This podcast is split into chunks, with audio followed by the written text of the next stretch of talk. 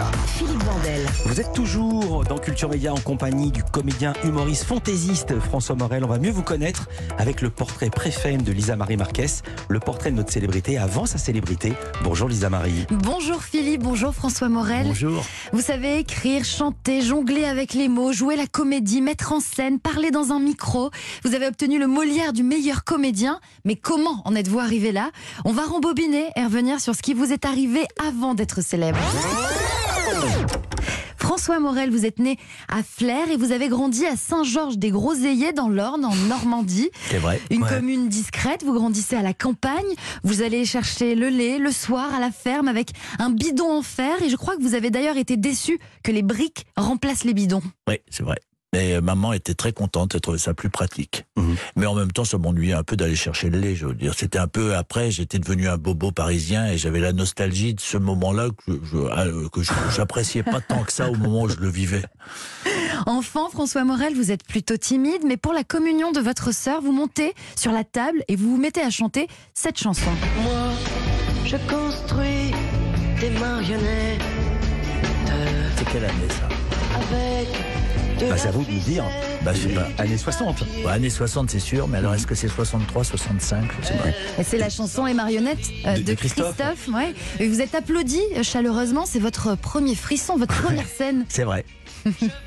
François Morel, autre moment important et également euh, musical, vous découvrez Georges Moustaki au cinéma Le Viking, une salle située à Flers, rue Abbé-le-Cornu, en face d'un coiffeur baptisé Le Tondeur. Je Pas crois- baptisé, c'était le nom. C'était le nom. C'est mais- un aptonyme. Ouais. Ah, il s'appelait le tondeur. Ouais, ça le tondeur. Monsieur le tondeur, bah non, c'est comme ça. Il y a plein, il y a- il y a plein d'infirmières qui s'appellent Madame Picmal. Ah, il a le tondeur. Par Moustaki, vous découvrez euh, Georges Brassens. Vous, ach- vous achetez tous ces disques, quitte à provoquer des débats à la maison avec votre père qui trouve que Brassens se moque des handicapés dans cette chanson. Je ne fais pourtant de tort à personne en suivant mon chemin de petit bonhomme. Mais les braves, j'en aime pas que l'on suive une autre route que. Non, les braves, j'en aime pas que l'on suive une autre route que. Tout le monde médit de moi, sauf les muets, ça va de soi. Jour qu'il a dit ça, il 14 s'est énervé là-dessus. Sauf les Le muets, lendemain, ça va de il a- soi. Je crois que le lendemain, il avait oublié. hein. Ah. Enfant, François Morel, vous découvrez également la culture à travers la radio et la télévision. Euh, François Reynaud, euh, Fernand Reynaud, euh, par exemple. Vous lisez également les albums d'Astérix. Et vous êtes euh, plutôt un élève moyen à l'école qui explose lors des spectacles de fin d'année dans des sketchs sur des profs que vous n'aurez euh, plus jamais. D'autant que vous suivez des ateliers théâtre à l'Albatros, une MJC. Oh, c'est une petite. euh, on appelait ça des mille clubs. Il y avait des maisons de la culture pour les villes et dans les petits villages et tout ça. Il y a eu euh, dans les années 70, il y a eu des mille clubs euh, pour pour pour apporter la culture à la campagne. Après le bac, François Morel, vous partez étudier à Caen des études de lettres avant d'être reçu à la rue Blanche pour suivre votre vocation théâtrale. 20 places pour 600 postulants. Vous êtes admis. Et je crois que ça inquiète à l'époque beaucoup votre maman. Elle trouve cette voie beaucoup moins sûre que des études commerciales.